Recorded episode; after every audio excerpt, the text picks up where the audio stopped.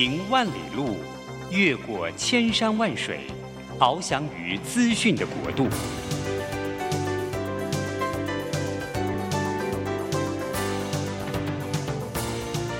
以全方位的视野，飞向更高更远的目标。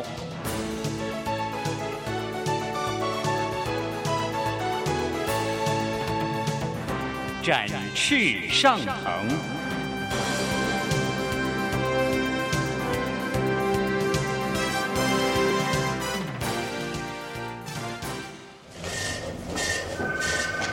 这工作不是我的专业。我之前没有做过啊，奇怪了耶，事情都已经那么多，都做不完了，老板还啰里啰嗦的交代一大堆。职场轻松学，透过职场达人的真实故事以及深入职场的剖析，在轻松对话当中解答您的工作疑虑，排除您的工作障碍。职场不能说、不敢说的，在这里一次让您轻松学。欢迎收听张敏敏制作主持的《职场轻松学》。桃园 FM 一零四点三 Go Go Radio，台北 FM 九零点九佳音广播电台，这里是佳音乐联播网。亲爱的听众朋友，您好，欢迎来到我们职场轻松学，我是张敏敏。呃，各位听到这个节目呢，应该是离中国年很近了哈，所以我们希望呢，在您中国年哈，再次跟各位拜个年，祝各位龙年行大运哈。今年呢，会是变动但是丰富的一年，那也希望各位呢，在这个变动还有在丰富庆祝的过程当中呢，一样的可以支持我。我们的节目《职场轻松学》，那我们今天一样请到我们的好朋友哈，在过年的时候要他用高亢的声音跟我们热闹一下。好，好，我们一样请到了我们的商业周刊副总主笔单小易，小易，嗨，各位大家新年好！这个我老师，我们到底什么时候会呃？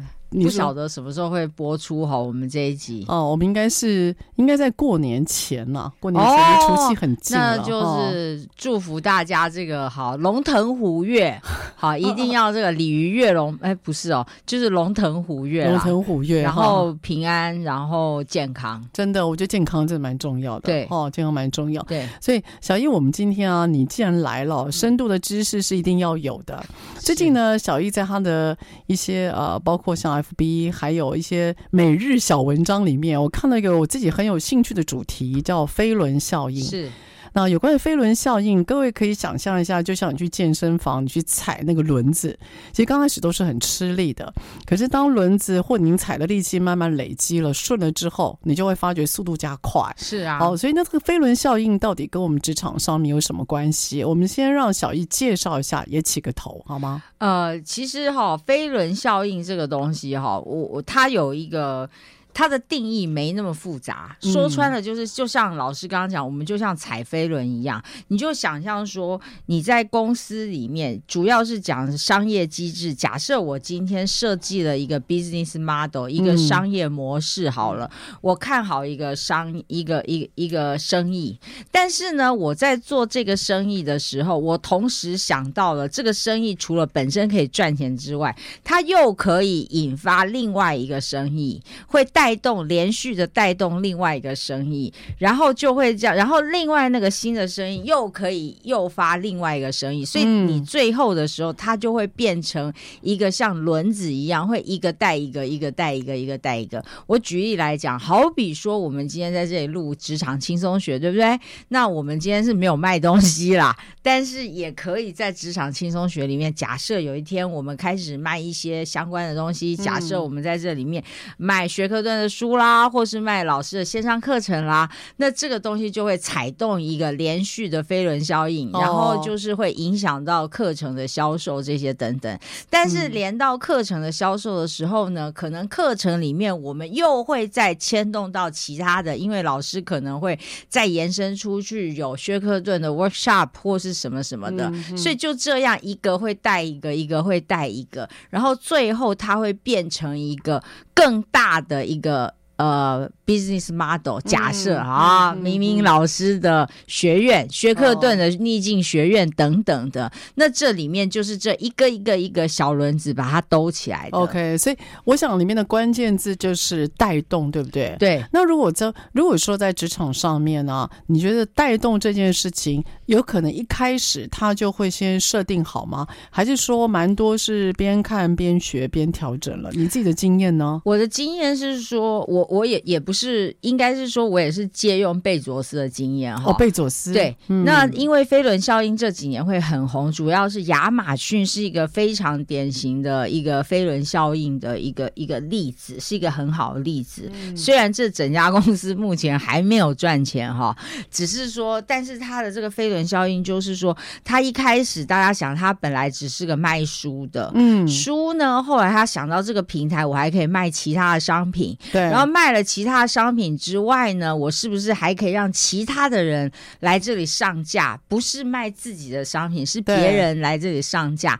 可上架之后呢，有别人进来，他们就会有物流的需求，哦，所以贝佐斯就去建了一个哦，所以是这样子慢慢累积出来，对对对对对。所以听起来，如果说以 Amazon 的例子，它所谓的飞轮效应是它边做边看，然后了解自己的核心竞争的能力或者是优势，或者可以延伸的，对，然后慢慢再去架构起来，最后变成一个整体，是对不对？是是，我觉得我我我的我在猜啦，我这样看是应该不会有人哈那么天纵英才，一开始就把所有的轮子都，都先设想好。对，嗯、他是走了一步，然后同时你要去观察当时市场的反应嘛，嗯、因为如果不好，你就要收啦。对，如果不错的话，然后在这过程里面，你会收到市场其他的回馈，对，而这个回馈是有可能开启下一轮商机的，嗯、那你就会往前继续迈进，然后就这样延伸延伸，所以到最后，像亚马逊现在他们开呃，后来他们有一个很成功的做那个 Prime 那个订阅制，对对对，Prime 订阅、啊、Prime 的订阅制，那那个 Prime 订阅制走到 Prime 订阅制的时候，它就是已经几乎是把。整个前面的东西都统整到这里了哦，所以看起来边做边微调，而且经过回馈，然后不断的修正，是其中一个很大的关键，对吗？是是是。然后你透过这样子的回馈之后，你可以考虑那。不一定永远是扩张，因为有一些扩张，你可能考量的真正目的是成本的降低。对，因为你的你自己圈地圈的越来越大的时候，有一些东西你外包，但是后来你 scale 很大的时候，说不定自己做会更划算，会更好一点。像物流等等的、仓储物流这种东西。那它就是这样滚动起来。那请问一下小姨，所以如果说在我们的工作上面呢、啊，我们总得确定我们有轮子可以踩嘛？对，对不对？所以看起来，他第一个最重要的步骤就是每个人哈、哦，还有每个人的职场上面，我们一定要确定我们强在哪里，也就是那个轮子到底在哪里。没错。那你建议呢？我觉得就是，哎，其实我最近才跟我朋友聊天，就是呃，不管你是公司的什么角色哈，自己的这个。核心竞争力真的很重要，真的。对对，如果是公司组织的话，这叫做核心竞争力嘛？对。那如果是个人的话，我们用一个大白话讲，就是你的美在哪里？哦、你放大你的美，放大你的美很重要。真的，真的。对，你的美啊，你的优点，你的。核心竞争力到底在哪里？嗯，我通常有时候哈，我会遇到一些实习生，以前啦，好实习生。那实习生来的时候，我都会问他一个问题，其实是个很简单问问题，但是却发觉这是个大魔王。大家要不要试试看？我就叫他们讲三个优点给我听。你说自己的优点吗？对啊，听起来很简单哦。我告诉你，几乎每个人都倒。哦，是吗？对，是，是你你太严格了吧？没有啊，我就说。来讲一下你的优点，你知道吗？他们听到这个问题，第一个反应都会愣住。他们讲不出来吗？讲不出来。等一下，你你你面试的是刚毕业的吗？我，我不是面试，只是跟实习生，我要 coach 他们。哦，OK。然后就也没有什么正式的压力啊？没有啊，讲不出来。他们讲不出来，讲不出来。哦，真的吗？而且会愣在那里。嗯，你要我讲。缺点我比较容易诶，你要我讲三个优点，我好像想不起来哦，所以这让你惊讶，为什么？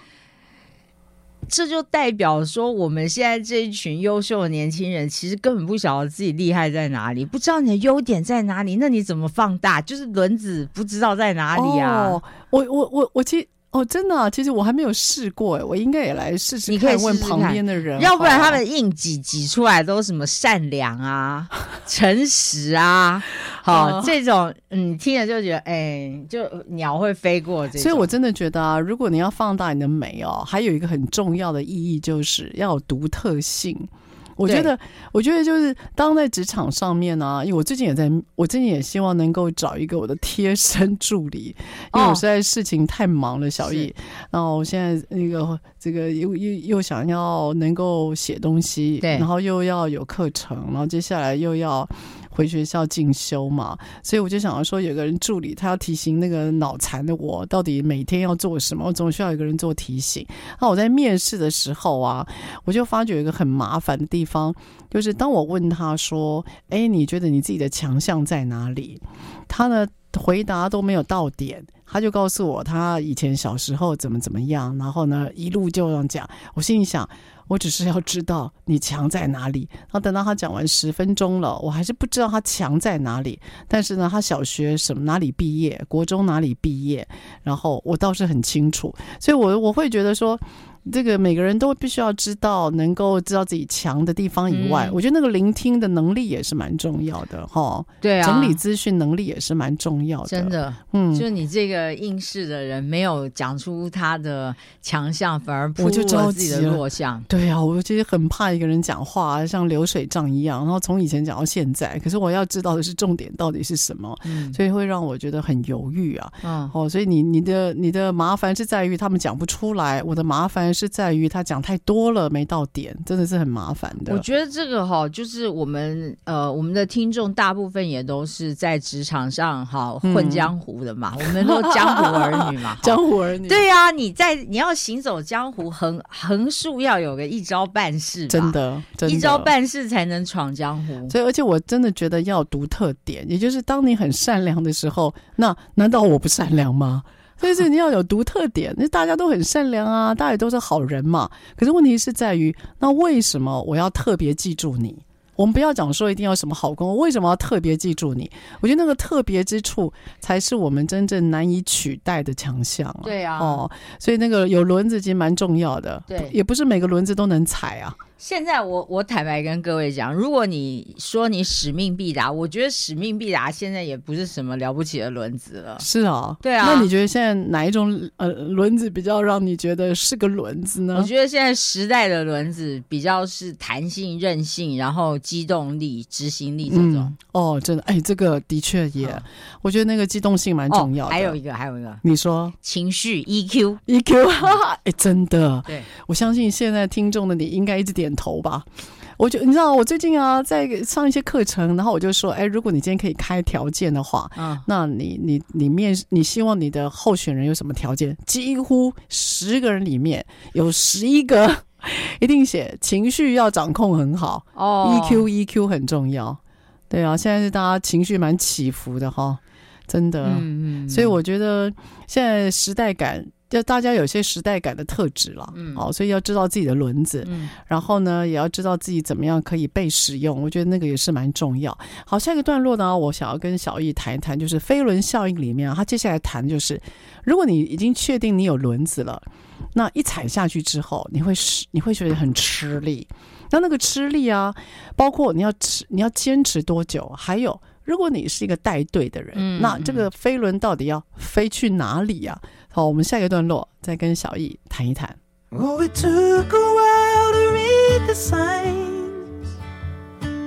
She used to be a friend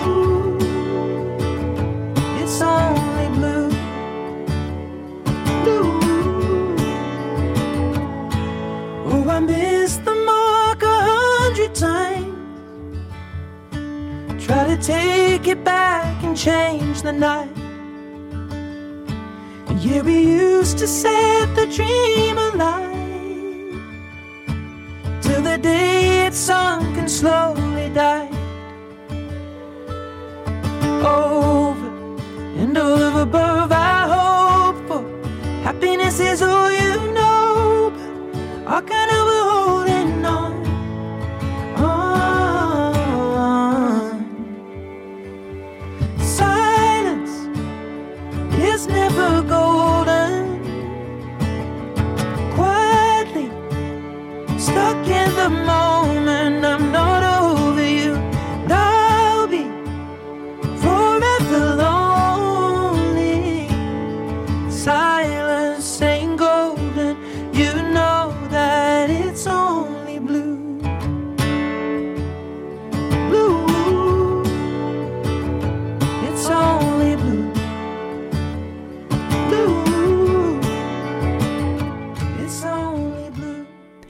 好，欢迎到我们职场轻松学。职场轻松学呢，就我们今天请到了我们的好朋友商周副总主笔单小艺。今天小易呢要来跟我们谈一谈，在职场上面呢，嘿，我们有一种力道叫做飞轮效应。飞轮，那怎么样找到自己的轮子？好，然后再来就是，就像我们在运动的时候踩飞轮嘛，那刚开始一定是花力气的，嗯所以你要能够坚持多久？那如果你是一个领导者或带队的人，问题是这个轮子要走去哪里？嗯，所以我们就请小艺跟我们谈一谈飞轮效应。如果我今天找到我的飞轮，那第二步骤你会建议要怎么样自我练功呢？嗯，呃，那当然就是踩动嘛，对不对？嗯就像老师刚刚讲的，其实飞轮要往哪里踩这件事情其实蛮重要的。嗯，而且哈、哦，特别是说，在一个团队，这个赛道的选择就是一个将军最主要的责任。赛道的选择，对，嗯也就是轮嗯子要往哪里去。嗯对对，但是我们当然也不是好，不是神嘛，哪知道说真的哪个方向是对的？就每个预测都是准的，也不可能。对，哦，所以我觉得，好，我的观察，我觉得这些人真正厉害的将军都有一个本事，是发觉不对，马上停止，回头、哦再来一次。修正很快。对，OK，快速修正是搭配的，没有人真的能我每次选都选对，你一定会有选错的时候对嘛。对，或者是说，我就算那个方向对了，可是那个方向里面可能那个细节我不见得会一次就对啊。对所以有可能说，到底这个赛道那条路很大，但是我到底是要走哪一条路？我可能、嗯这个不可能百分之百对，不可能到位。对对不对对，所以就是会变成说，我要怎么样在，就算如果我发现我错了，我要立马能够觉得我错了，然后可以迅速调整。所以迅速调整的能力是让轮子哈走到那个地方，可能那个赛道哈，对或者是更重要的。对，其实小易，你这时候就引，我觉得就引发我，其实最近啊，我蛮关注的议题就是，我觉得一个好的领导者或带队的人，一定要知道怎么认错。哎，真的，我觉得那个认错啊，本身是一个艺术、欸，哎、哎，哦我不知道你有没有碰过主管的认错，就是我最呃，我前我之前哦、我我因为我在推 OGSM 嘛，然后我就有问了一个，就是他之前是推其他管理工具的，他后来就转推了 OGSM，我就问他说，哎，你你你的属下已经知道你推另外一个管理工具，然后接下来你又推 OGSM，他们会不会问你说，老板？那为什么要推这个新的？那之前那个都不算吗？嗯还是你错了呢？嗯我说你会怎么做？然后他就笑一笑跟我讲说：“这很简单啊。”我就跟我底下的人讲说：“之前我错了，那我觉得这个新工具更好，嗯所以他就力推，嗯所以他就推了 OJSM，大概花了两年多三年。这是两年多三年来，你知道他做什么吗？他呢每次都努力的改员工的表格。”哦，持续两三年哦，硬是把大家带起来，而且很严格。他是一个严格的人，我就说你这样直接认错就好了吗？他说对啊，反正他们也习惯了。你你觉得你觉得你对听到这个过程你自己感觉如何？哎，坦白讲，老师这件事情哈，我很，我我其实蛮有蛮有蛮有点想法的。你说因为我觉得的确哈，因为这几年在领导圈里面哈，很强调所谓的呃，authentic leadership 就是真性情的领导，对对，很强调所谓的那个叫什么软弱，不是软弱，真诚领导了。对，哦、然后要秀出你自己的人性脆弱，对，秀出你自己的脆弱哈。对，那我觉得我们好像。呃，有一点点误解了这个意思，嗯，因为你去展现你的人性，你去展现你的脆弱，哈，就会把它跟这个认错这个连在一起，哈、嗯。那我的想象是说，其实认错倒是第一个，是我们也许有一天会细谈到底要怎么认错，第二个。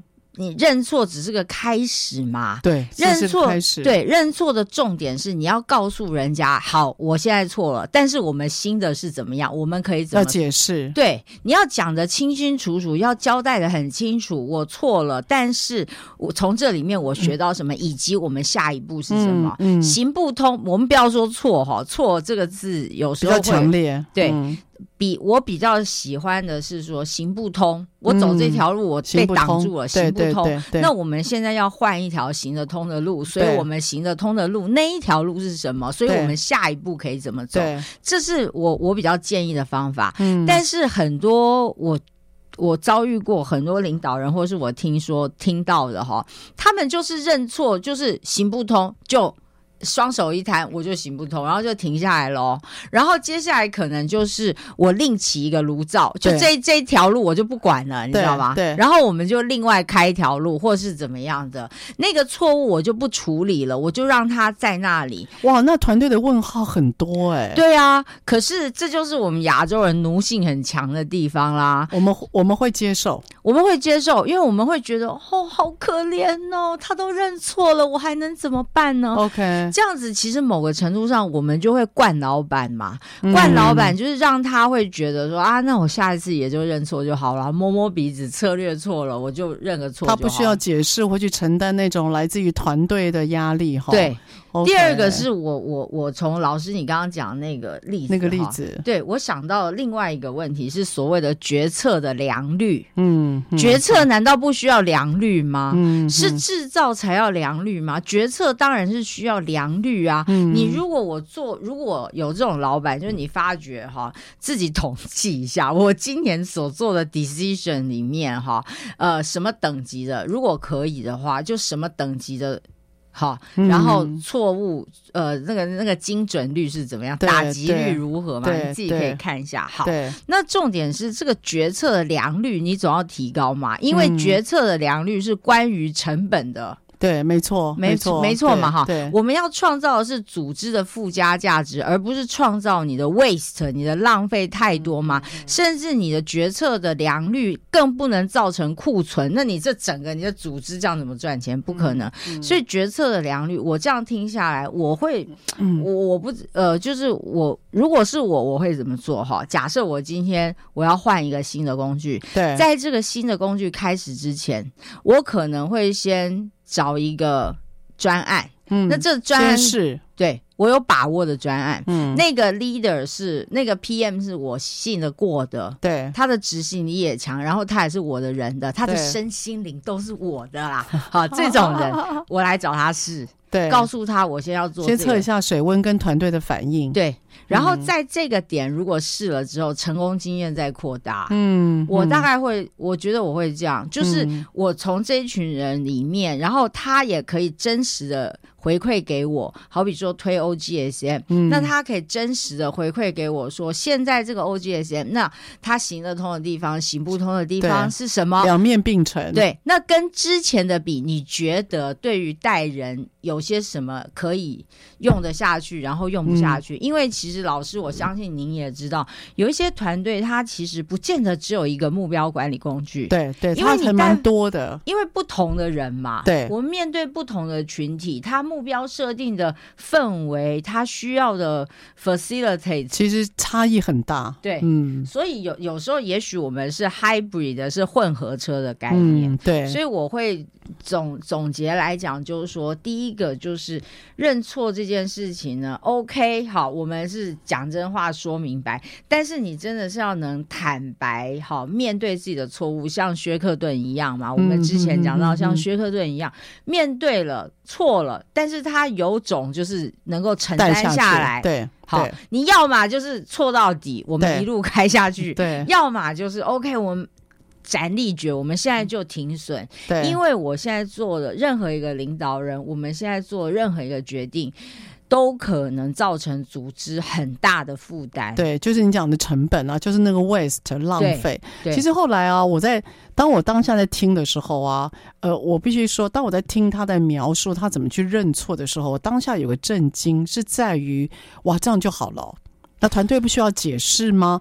那我因为我看到那个人讲话，你知道他有个特色，他边讲话会边微笑，所以我我那时候他给我的讯息就是，他似乎是一个可以跟团队呃，也许有些事后沟通，但是可能他没有表达给我的人。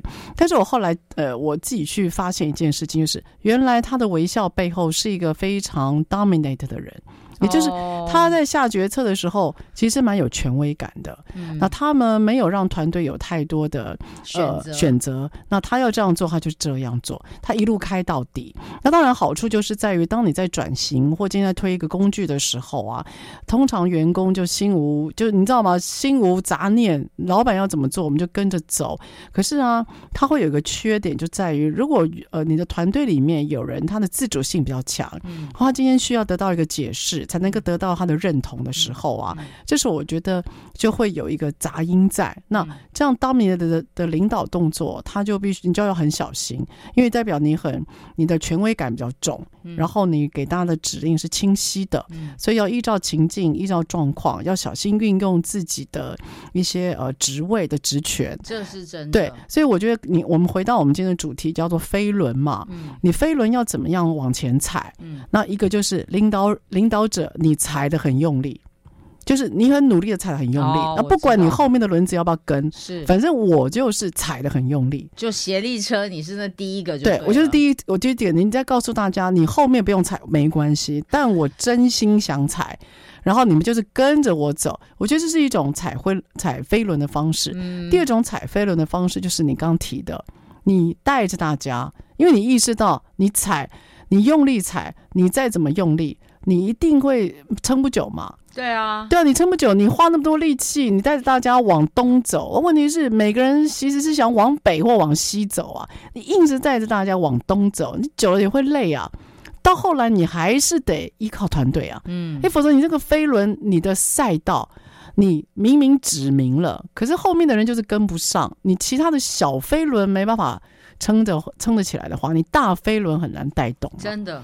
对，对，所以我觉得团队跟上还是蛮重要的，这是一定的。嗯、那就是说，呃，你你不然就像老师刚刚讲的，嗯、的确有一种极端做法，是你前面踩斜力车那个人很有力，很有力，他可以带带着整条车一起走，嗯、然后后面人都可以不踩。但是实际上问题来了，第一个你没办法爬山嘛？哦，对，你对，除非那个坡道或赛道要很平，对。然后再来也骑不久啊，是，所以就是。意思就是，假设你今天只想在巷口开个面店，这样 OK 啦，你自己一个人搞定。是，但是你今天如果想要开连锁店，像鼎泰丰那样的时候，你这样就不行了。对啊，所以自己独立跟去带队，然后要成立一个事业体，那是完全不一样的故事。对，我觉得这也是为什么我们台湾的中小企业这么多的原因，因为我们都觉得自己行啊。然后你说你自己行，你开个两三家分店，你跑一跑还可以。你开到七家，你开到十家，那就不得了了。嗯，那个不是一个人跑店可以解决的。对啊，那个一定需要团队的合作。可是我们，我觉得我们台湾很多的伙伴都会觉得，我自己行，我可以，我吃苦，我不睡觉可以吧？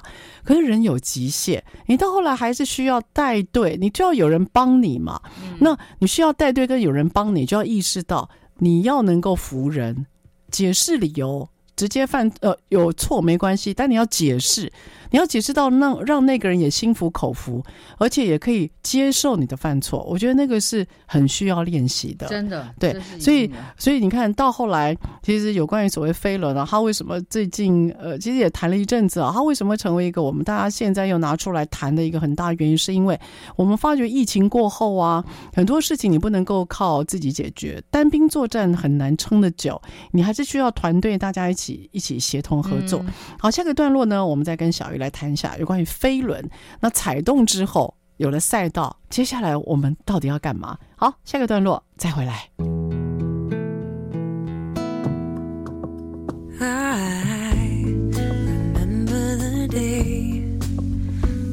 九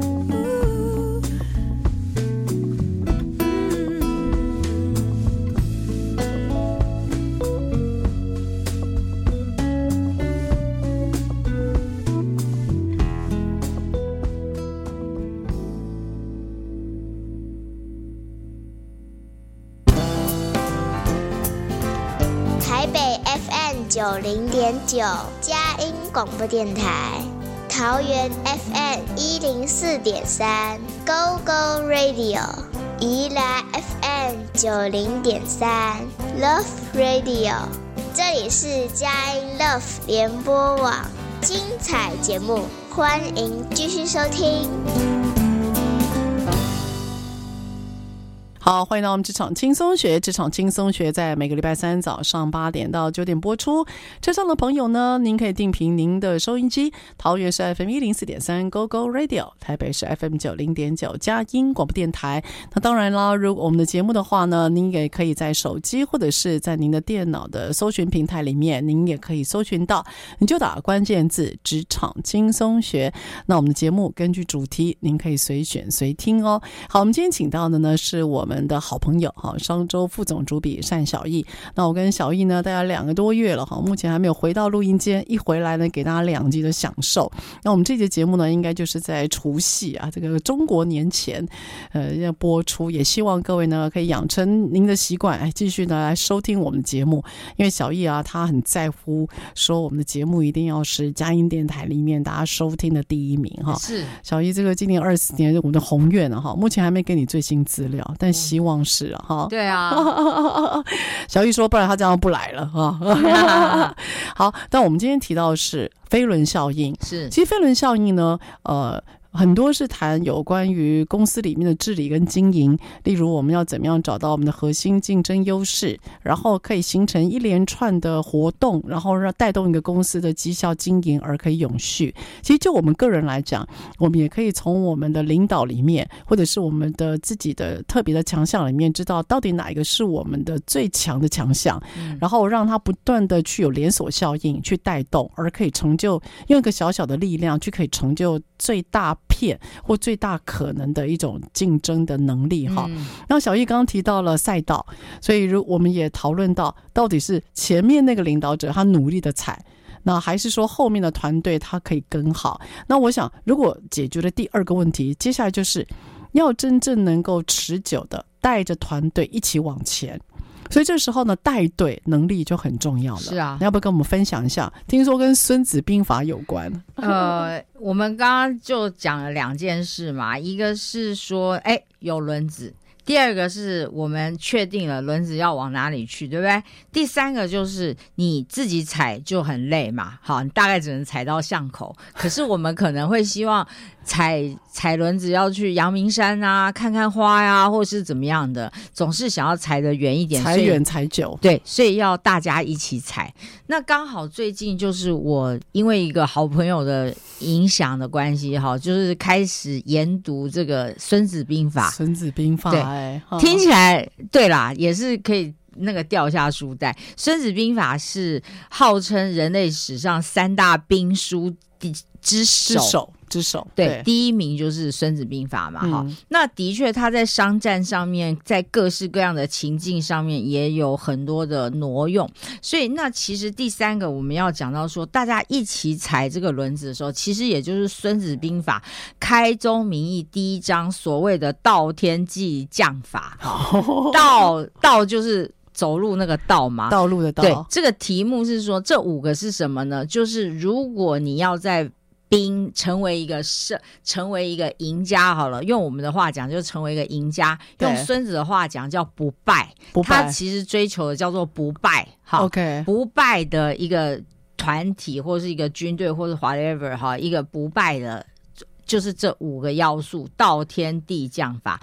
道。第一个就是道嘛，天地哈，天 and 地，然后将是将军的将，就是将嘛哈。第四个就是法，那个整个游戏规则，道天地将法。对，OK。道的话，其实我们有趣的是说，我一直以为哈，道这件事情指的是一个，你知道，就是一个大道理啦，好，或者是一个理论啦，或是一个好架构式的东西。结果不是，按照孙子的话来讲。道的意思就是上下同欲者胜，也就是说，用白话讲就是全全部的人齐心一致，okay. 这个叫做道。哦，所以跟团队的带领是有关系的，也就是英文讲的 align。我们动不动就在 align align，其实这就是孙子讲的道。哦，OK，所以你讲的就是说，呃，人类史上的第一本首要的兵书，其实它的第一章就在讲上下要齐心，对，上下同欲者胜，同欲者胜，同欲嘛，欲就是欲望的欲，欲望欲，就是一个想，对不对？对，大家的方向是一样的时候，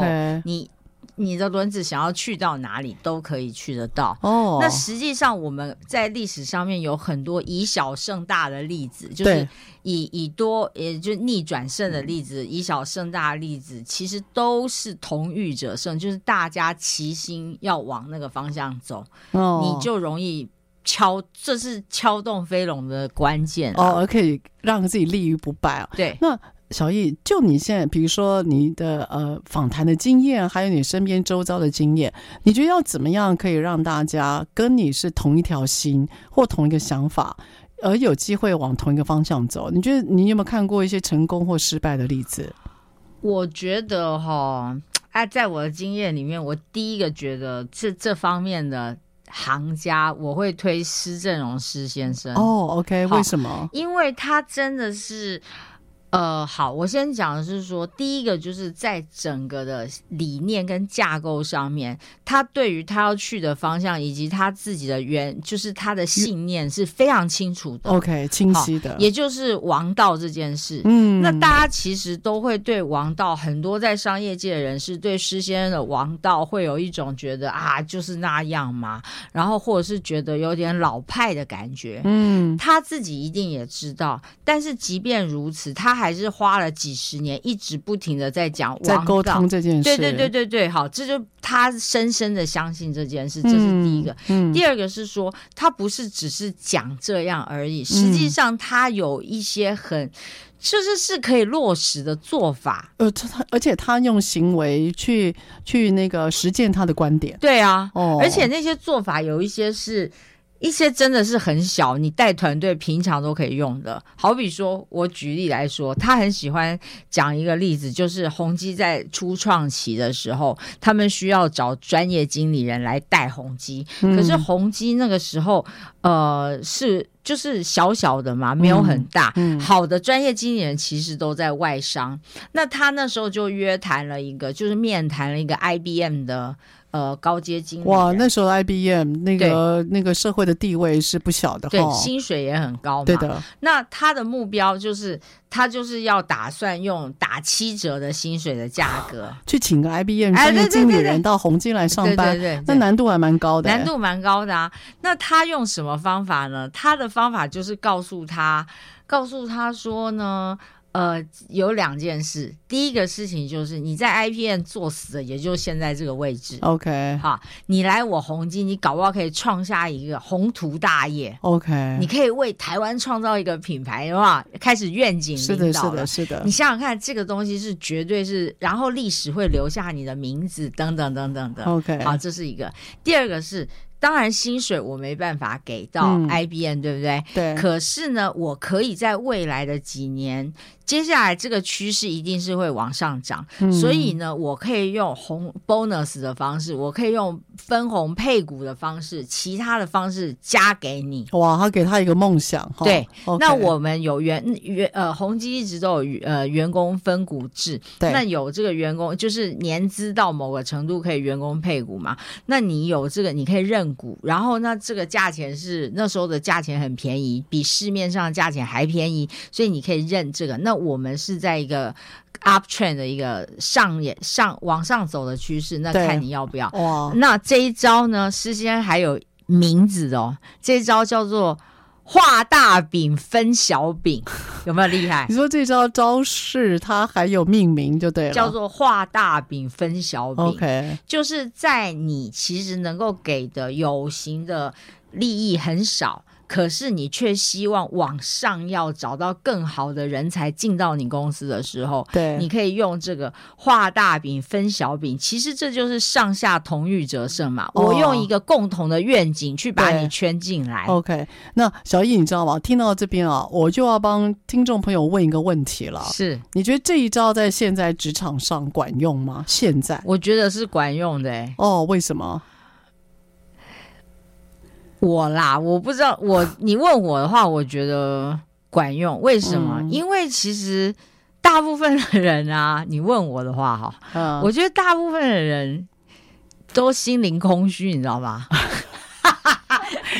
我不想要回应你。以前的人哈，你说以前像诗仙那个年代，他去挖这些人哈，对，他诉求的是鸿鹄大志，对他有他的时空背景、啊。对，我们要为台湾干嘛干嘛，他有个鸿鹄之志。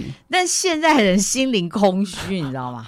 他需要你给他意义呀、啊。其实话是说穿了就是。大家都需要意义，各有巧妙不同。对，这个、所以这句话我接受。对，嗯、所以你要给他意义啊，那意义你要给他，你不能光是跟他跟你想要的人才。我们都是在这个呃物质上面计较嘛。对，在物质上面纠结，我觉得有时候有些东西很难突破。对啊，OK，对，就像说，我记得有一次那个呃，有一个领导人跟我提到他的女儿啊，哈、哦，他搞不懂他女儿，他女儿呢，呃。毕业了，很优秀，有两个地方要他，一个叫麦肯锡，哇，另外一个是一个台湾不知名的新创公司哦。结果他选择那个不知名的新创公司，哇，他跌破眼镜了吧？对，然后他其实当然也希望他女儿去麦肯锡，结果他女儿要去那个新创公司，然后理由就是说他想要做一些新的、不一样的、创新的东西，理解，不要老是去给人家顾问啊，或是做那些东西，就那个路已经可以预见了，对。那其实说穿了，这背后的底层逻辑，他就是在寻求一个意义，他要创造嘛，对对，要寻求一个从零到一。不然现在的年轻人是不是都很顺？是是，他没有什么好担忧的。是的，我我觉得这部分呢、啊，我那我就要很积极的回应你哦。我觉得是蛮好，就是很多老板就会，尤其是中小企业，他一直嗨说他找不到优秀的人。我觉得如果说训练自己啊，如果你是领导者或者你是创业家，你要怎样去找一些可能呢高大上学校毕业的哦，就是你觉得也很有距离感，或你觉得你的薪水可能不没有办法一下子满足到他要的。我觉得训练自己，给予这样的候选人，你觉得不错的，给他一个愿景，给他一个梦想，给他一个意义，我觉得是有帮助的。因为你越讲，其实呢，你会越让人觉得是可以追随的。不要不要去放弃那个，因为像我有些企业的伙伴啊，他说他人在彰化，那怎么样去找台北的人下来？他就一直觉得他找不到好的人啊，没有人愿意屈就在哪里。嗯，我是觉得你何不去试试看？就是你可以把你的梦想让大家可以知道。我觉得你不要去放弃这个。嗯，后来还是有几个那个台大毕业的啊，他后来决定还是到彰化去，然后去试一试他这个新创或一个新的产业嘛，因为他觉得在这边可以很快找到自己的定位跟位置。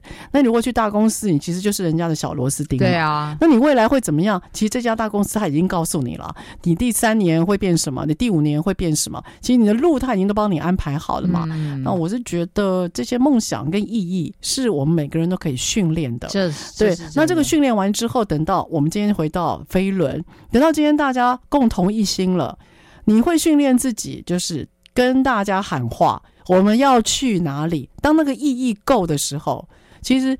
更容易带动大家往同一个方向去努力，我觉得这是需要训练的。真的，不要觉得只是达标、达标、达标。说真的，达目标谁不会喊？真的，对。可是我们现在的职场，我们需要有一种方向感，我们需要有意义感。我觉得这是让一个飞轮启动之后，你让那个轮子要去哪里？对，你不能说啊，因为我想要赚两千万，因为我想要赚两亿，然后呢，我赚两亿，然后呢，下一个两亿，对，呃，四亿，然后再六亿，那然后呢？所以当你只是在达标，你没有一个方向感，我会觉得，就算轮子启动了，很快就停歇啦，因为我达标了嘛，就等好几好好比像我今天跑马拉松，嗯，我到目的地了，我一定喘息嘛，嗯，可是像这种。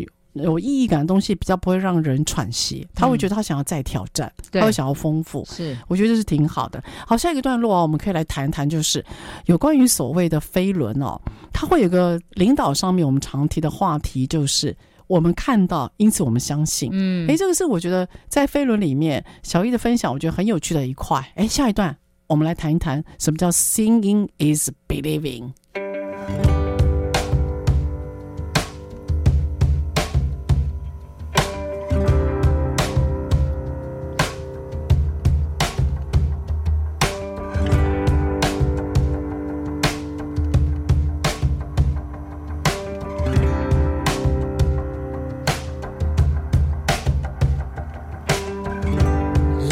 is where this begins.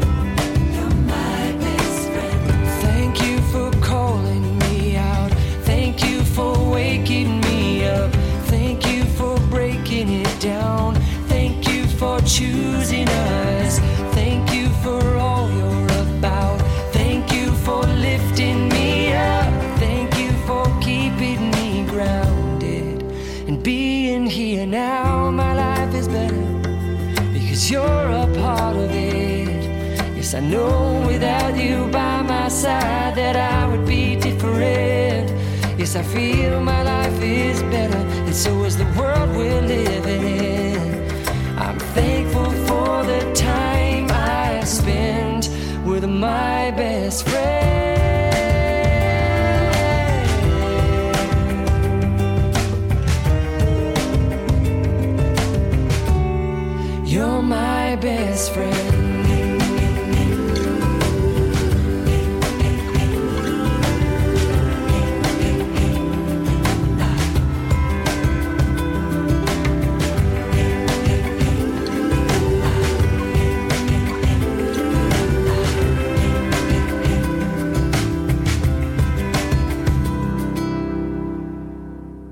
好，欢迎到我们职场轻松学。哎，今天请到了小易跟我轻松聊，结果聊一聊那个上一段落，聊蛮长的。对啊，我走心了，我 我看着我看着小易的脸，然后我就啊觉得很难让小易中断哈。小易，那接下来有关于飞轮啊，第四个就是。你有提到 seeing is believing，嗯，还是 believing is seeing，嗯，就是我们谈的，那到底要看见结果了还才相信，还是要先相信才会看到结果？嗯，你自己的观察呢？我以前一直都是 seeing is believing，就是看到才相信，嗯、相信。对，因为我是个务实的人嘛，嗯，但是我这几年就觉得，你真的得先相信，你才会看见。看得见。对，嗯，对，是啊，为什么？为什么？因为老实说，哈，其实那个方向就是一个念想的问题哦。就是你，你可以说这是心想事成啊，或者是秘密那本书里面讲的，嗯，但我觉得也是，也是什么呢？就是。圣经里面讲的，保罗说的“信是所见之事的实底”嘛，嗯，真正的信是你要看见之前就已经相信了，这才是真的信。所以你觉得你最近是因为心境的转变吗？我觉得是，对，我觉得就是说我是一个，哎，我倒是有个特异功能跟大家分享，就是。有时候就是，其实我还是半信半疑，但是我就会去做了。OK，好，就是、呃、是因为你最近因为你身体力行减重的过程吗？哦，那个也可以说是这样。OK，对，就是那个就是不管三七二十一，我就会先做再说。因为有些东西哈，你会发觉，不管 seeing 跟 believing 中间，其实有一个很重要我们看不到的连接词，叫做 doing。OK，对，或是 trying 实践呢？对，或是 trying，你要不要去 try 它，或者是什么的？那个有时候都会出现一些。有趣的反馈，对，然后会告诉你，然后让你决定你要不要继续下去，或是怎样。OK，对。其实啊，我觉得啊，呃，我我可以大概体会你的心路历程。我发觉啊，一个人犹豫太多，问号太多，嗯，很容易分心，嗯。所以当他分心的时候啊，其实旁人都可以感觉得到，然后很难成就好的事。这是我最近。其实我也算是一个心灵的感受，嗯，尤其像呃，你你在减重那段时间哦，嗯，你跟我说了一句话，就有影响到我，哎，我我不知道我没跟你说啊，没有，你说顺从。啊，对对对对对，你给我听话照做，对，你就跟我讲顺从，嗯，所以我听了，因为其实我本来我本来是一个这个怀疑论者哦，要说服我真的不太容易啊，我蛮搞怪的，除非证据够。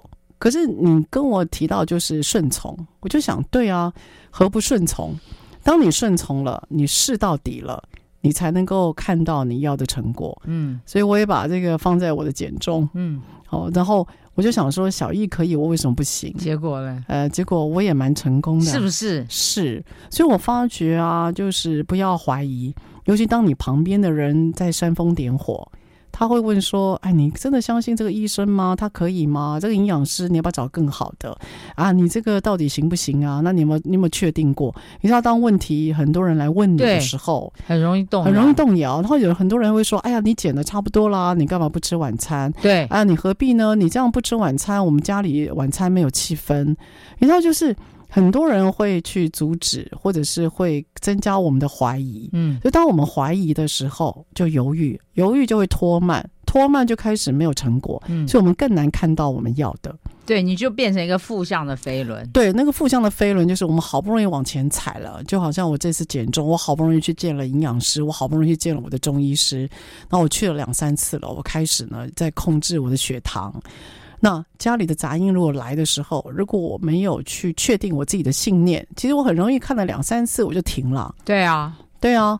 所以当我们今天习惯怀疑，然后呢总是犹豫不决，我们很难达到我们要的结果。这时候就发觉改变很难呐、啊。对，对，改变很难呐、啊。尤其到了一定年纪了，说真的、啊，谁那个谁能够对我们指指点点？说真的、啊，到一定年纪了，谁能够对我们指指点点？以前骂我们的是我们的爸妈，然后以前呢念我们的是我们的长官，现在父母不一定都在旁边念我们了。嗯，那长官自己当长官啦，还有谁我职位比我们高？然后就在于，那你如果要固着之后，你就不再改变啊。